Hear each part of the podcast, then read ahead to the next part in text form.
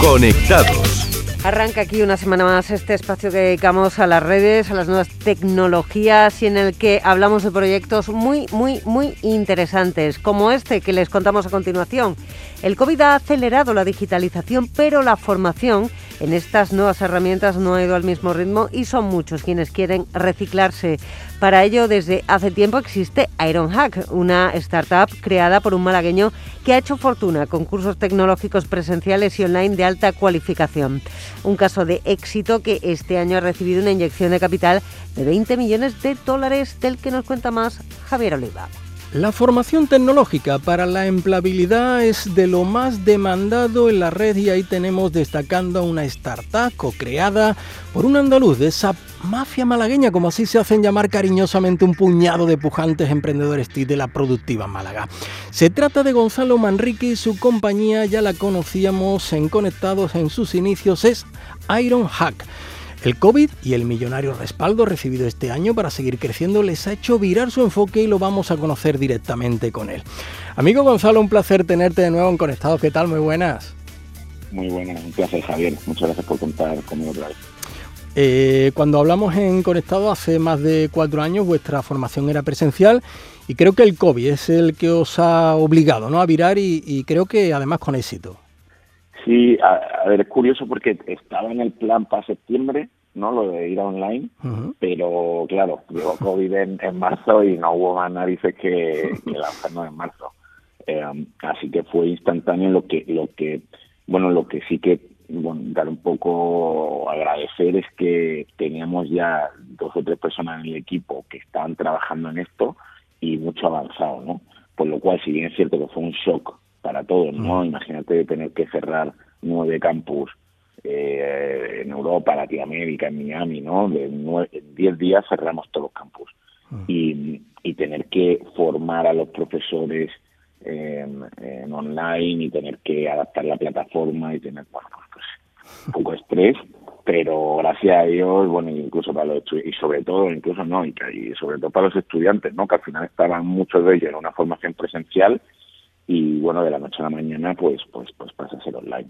Así que nada, gracias al esfuerzo de todo el equipo conseguimos hacer una transición eh, yo creo coordenada y, y no, no impactando a la calidad, incluso, bueno, pues en algunos casos yo creo que la gente, gente casi lo prefirió.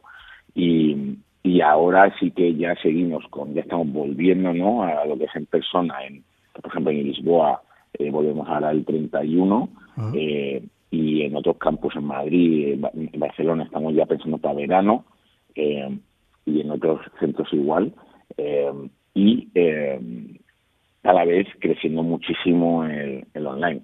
O sea, y he visto, eh, pues he visto perfiles pues, de gente pues de Puerto Real, a, bueno, pues, un montón de gente de hecho de Andalucía, que antes solía venir a Madrid y que ahora pues pues tiene esa, esa facilidad no de, de, y ahorro de coste no de poder hacerlo de casa. Bueno, y además, como respaldo a que se están haciendo bien las cosas en Ironhack, llega esa inversión en torno a 20 millones de euros de, un fondo como Lumos Capital, que no es cualquiera porque además tiene bastante relación con la educación, ¿no? que os viene, os viene fenomenal.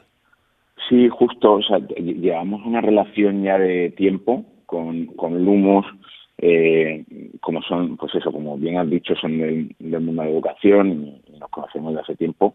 Eh, y después de haber pasado un poco la el momento pues, la, complicado no durante el covid yo creo que no, no nos hemos librado nosotros eh, y después de haber superado lo, pues esos momentos complicados haber conseguido hacer la transición lanzamos también una línea de negocio B2B no para vender a empresas formación un poquito más a escala hacer reskilling no y ayudarles con recruiting a escala de perfiles técnicos pues eh, llegamos a un acuerdo súper súper rápido la verdad y muy contentos porque son el tipo de el tipo de inversor que nos que nos motiva mucho que nos ayude y que está muy muy alineado con nuestra visión a largo plazo de cambiar la educación no o sea son inversores pacientes y, y que conocen muy muy bien el, el sector bueno, pues vamos al grano. Gonzalo, háblanos de los cursos que tenéis en marcha, cómo se puede participar y, además, eh, mm, para animar, ¿no? Supongo, el nivel de empleabilidad que se da, por ejemplo, en, España, un país que, como bien contabas, tan necesitado, está de profesionales tecnológicamente preparados. Sí, mira, tenemos cuatro programas eh, que son eh, desarrollo, programación, desarrollo web en JavaScript, eh, diseño web, eh, UX UI, ¿no? diseño de producto digital, eh, análisis de datos, Data Analytics en inglés y, y ciberseguridad. Entonces, estos cuatro programas se imparten en dos formatos, presencial en los centros, eh, como hemos dicho antes, en los centros donde estamos, en España estamos en Madrid y en Barcelona, y online, y luego en, en formato full time, nueve semanas, súper, súper intensivo, eh, y, y luego part-time, que son a tiempo parcial, que son eh, cinco meses y medio, 24 semanas. Eh, y luego en cuanto a empleabilidad, pues a nosotros es un tema que nos tomamos muy en serio, nos audita los resultados Price, Waterhouse, ¿no? Cada, de hace ya un par de años. Y, y, hemos tenido los dos años, este año todavía no hemos cerrado, los dos, 2018-2019, a los seis meses de graduación, tengo un 90, alrededor 90, 91% wow, eh, de la gente que busca ¿no? Eh, empleo, porque luego hay mucha gente que vuelve a la universidad, que vuelve a su empleo anterior, o alguna gente, ¿no? Eh, pero sí que tenemos casos espectaculares, ¿no? De, gente que, que está haciendo unos cambios de carrera tremendos y, y la verdad es que bueno es lo que es nuestra razón de ser no y lo que nos, nos hace que nos despertemos cada día con, con, ilusión no y además Gonzalo creo que habéis lanzado no Ironhack Enterprise eh, iniciativa mediante la que creo que estáis ofreciendo una educación podríamos decir a la carta no para para empresas. Lo habéis eh, demostrado nada más y nada menos creo que ya con el Banco Santander y Mediamar.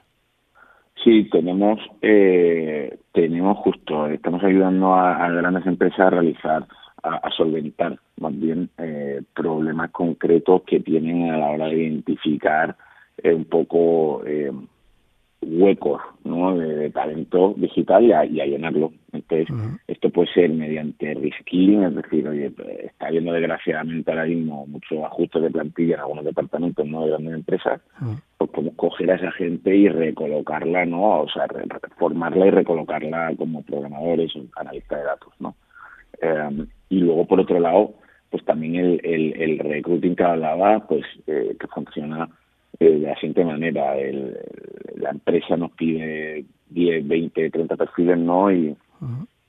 eh, con unos parámetros determinados que coacordamos, nosotros le conseguimos un conseguimos que muchísima gente solicite ¿no? a, este, a la formación pasos con, ese, con ese empleo y al final le seleccionamos el 1% mejor del, del talento, lo formamos y luego ellos fichan solo eh, ellos pagan solo por la empresa por, por lo que fichan, ¿no? Uh -huh. eh, así que es un poco de la manera que funciona y estamos trabajando con el con el Santander, con Mediamarkt en Alemania, con Sanitas aquí en España también, uh -huh. con Galp en Portugal, eh, con otro banco alemán, o sea que estamos, la verdad es que la cosa está yendo bastante Qué bien.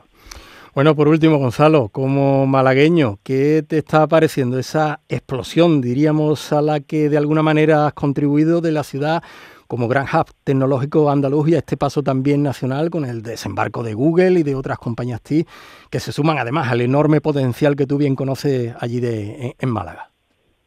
Mira, la verdad es que lo, lo, vivo con muchísima ilusión y por desgracia un poco desde la distancia no, no considero que haya aportado absolutamente nada, nada a día de hoy más que un poco pues el, el orgullo ¿no? que siento de ser malagueño y, y y ir diciéndolo en todos sitios me preguntan y donde no me preguntan también.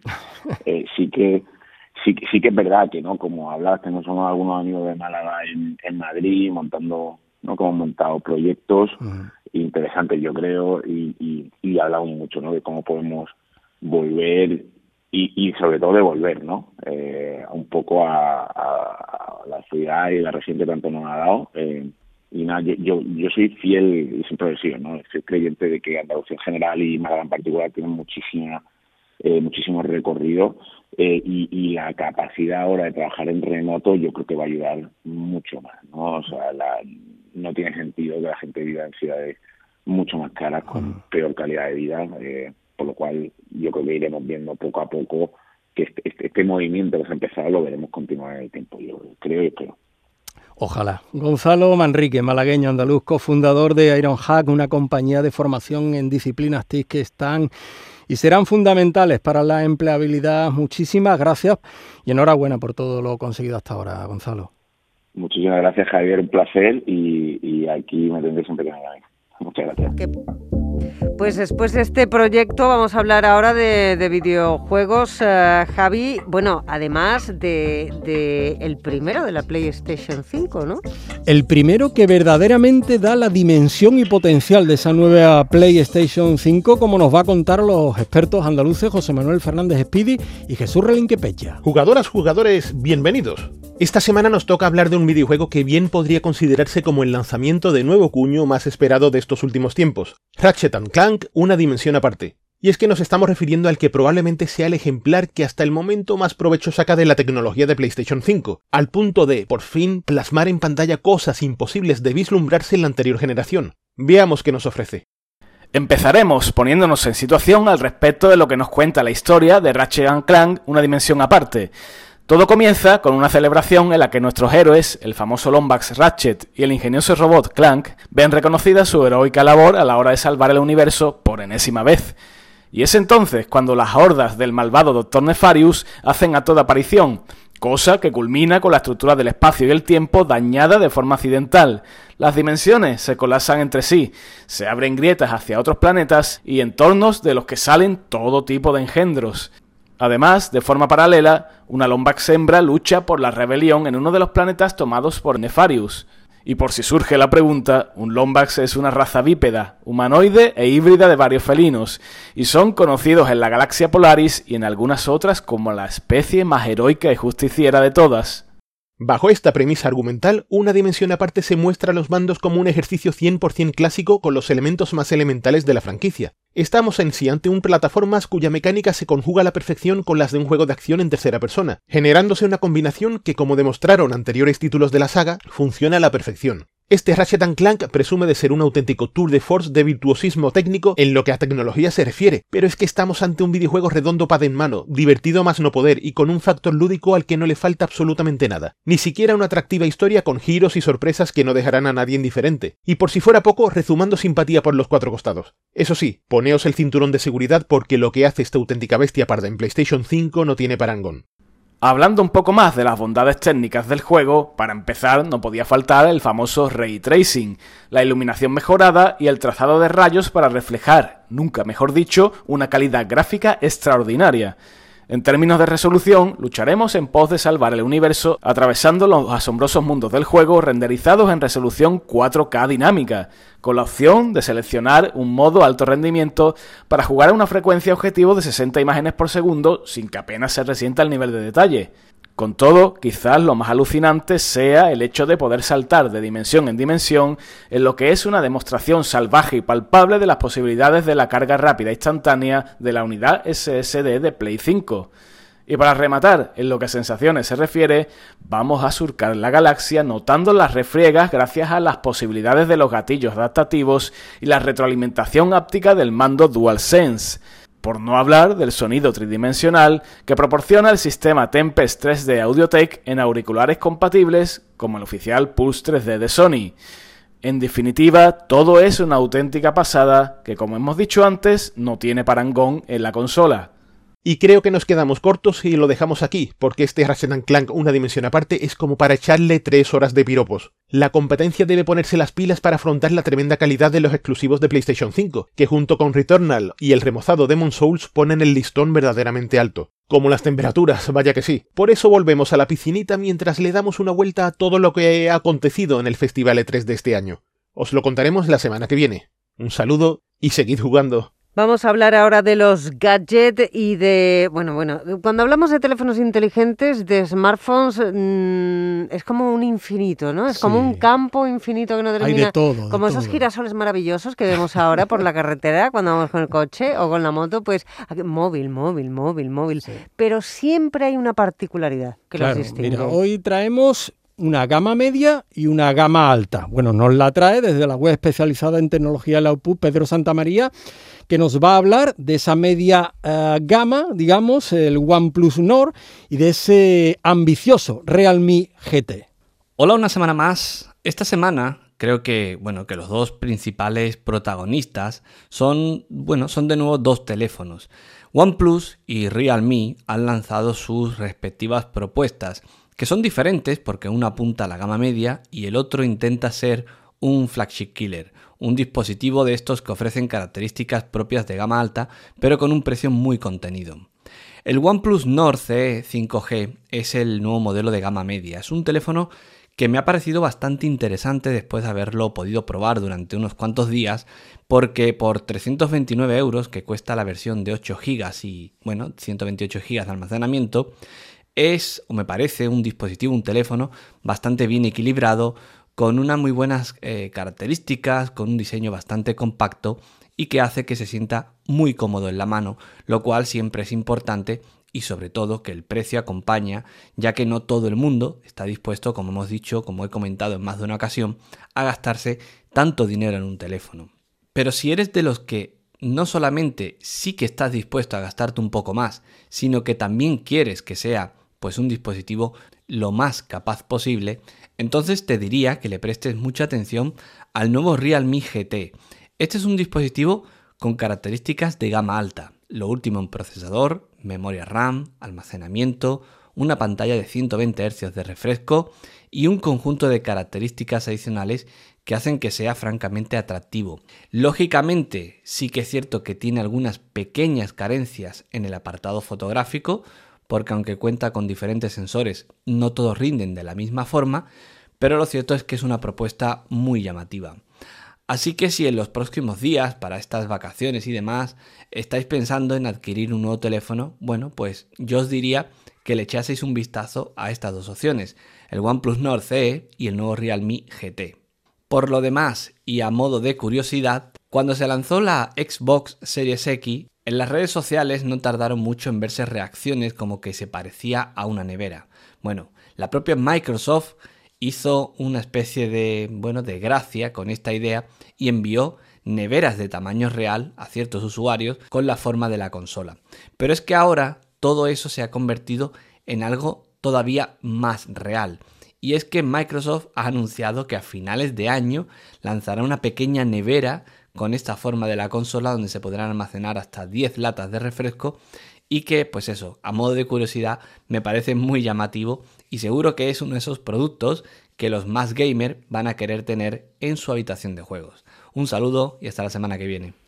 Turno ahora para hablar de las redes sociales. Eh, volvemos hoy a hablar de Instagram, Javier, y fíjate tú que tengo yo unos amigos que van a estar interesantísimos van a prestar muchísima atención a los consejos que dé José Ruiz, porque ellos lo que quieren es llegar a mucha gente. Con sus fotos y con sus cosas y sus vídeos, yo no sé para qué, ¿eh? eso es una incógnita, pero ellos quieren llegar a mucha gente. Pues el responsable de los Instagramers de Cádiz, José Ruiz, le va a dar la solución nos va a desvelar en qué se basan los algoritmos de Instagram, como tú bien decías, para llegar a cuanta más gente mejor.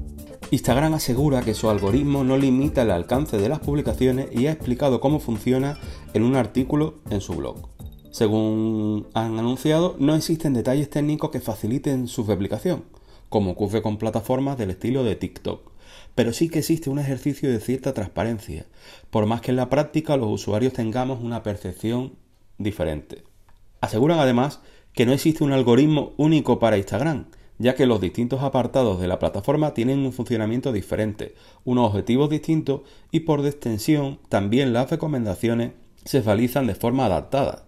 Esto implica que por más que los seguidores publiquemos de forma equitativa historias y reels, el contenido no aparecerá recomendado con la misma prioridad en la aplicación. Esto sería lo que toman en cuenta los distintos algoritmos de Instagram. Empezamos, por ejemplo, por el feed o la portada donde van las imágenes y los vídeos. Bueno, pues Instagram tiene aquí en cuenta el número de me gustas de cada publicación, el tipo de contenido, dónde se publicó y quién lo subió. El algoritmo mostrará aquellas publicaciones de los seguidos con los que exista más contacto y entre los que haya más interacción. Cuanto más trato tengas con un usuario, más le verás en el feed y cuanto más tiempo estés viendo su contenido. Respecto a la Stories, las interacciones tienen el mayor peso en los algoritmos de recomendación. Conforme más trato tengas con los usuarios, más stories suyas verás en tu Instagram. Además, el algoritmo premia el contenido original, penalizando las fotos y vídeos compartidos desde el feed. Respecto al buscador o Explorer, la sección de, de, búsqueda posee un algoritmo distinto del feed y de las stories, porque aquí aparecen usuarios a los que no se siguen eh, Instagram no puede medir tan fácilmente las interacciones directas. En primer lugar, aparecerá el contenido relacionado con lo que hayas buscado o con temas que te gusten. Si en tu Instagram hay fotos de gatitos, aquí saldrán gatitos. Eh, luego se tendrá en cuenta la popularidad del contenido, o sea, el número de likes, lo conocido que es el autor, la información de la foto y el vídeo, etc. Respecto a los vídeos de Reels, las interacciones que tengas con los usuarios harán que aparezcan primero sus Reels. El algoritmo tiene en cuenta también la popularidad del vídeo y la del autor. Además, Instagram analiza la información del vídeo y lo clasifica según el audio que incluye. También tiene en cuenta el tipo de reels que te gustaron para ofrecerte más similares. Por último, se penalizan los vídeos que tengan contenido sensible. En resumen, Instagram no limita el alcance de las publicaciones, una teoría que ha ganado cierto peso. Según lo anunciado por esta plataforma, son básicamente las interacciones de los usuarios las que condicionan que una foto, vídeo, story o reels aparezca en la app de cada persona. Estas han sido las novedades en redes sociales de estos días. Para dudas o comentarios podéis contactarme tanto en Twitter como en Instagram en mi cuenta arroba Y que no se os olvide, disfrutad de la vida real. Interesante siempre los consejos eh, de tu amigo Josemi. Eh, ya casi que nos vamos a ir, pero antes la cita tecnológica. Sí, Elifer López, software engineer de la compañía tecnológica Watafactory, nos propone no faltar a los DevOps Cloud Days, uno de los eventos referentes para desarrolladores y que tendrá lugar los próximos días 23 y 24. Muy buenas, continuamos la temporada con fuerza, energías renovadas y como ya viene siendo tradición, con un enfoque global. Los próximos días 23 y 24 de junio tendrá lugar el evento DevOps and Cloud Days, una conferencia que mira tanto el aspecto tecnológico como de transformación de DevOps y Cloud, donde expertos y líderes de diferentes organizaciones y áreas compartirán juntos las últimas novedades y tendencias en tecnología y buenas prácticas. Serán dos días completos con diferentes tracks, en el que participarán equipos técnicos, responsables y profesionales de IT en general, y por supuesto también estudiantes. El primer día se centrará en los aspectos de liderazgo y transformación de DevOps y Cloud, mientras que el segundo se hablará de tecnología. No te lo pierdas, próximos días miércoles 23 y jueves 24 de junio. Encuéntrame en Twitter como arroba López con Z y obtén más información sobre estos eventos y mucho más relacionado con el sector TIC en Andalucía. Un saludo. Pues no se pierdan esta cita tecnológica ya para la, para la semana que viene y la semana que viene precisamente volvemos a vernos, Javi, que llegamos al final del, del será el último, será el último. bueno, el último, el último de la temporada. a mí lo del último es una cosa que me da como un yuyu que para qué. El penúltimo, el penúltimo. Venga, vamos a dejarlo ahí, el penúltimo. Un besito. Venga, hasta luego.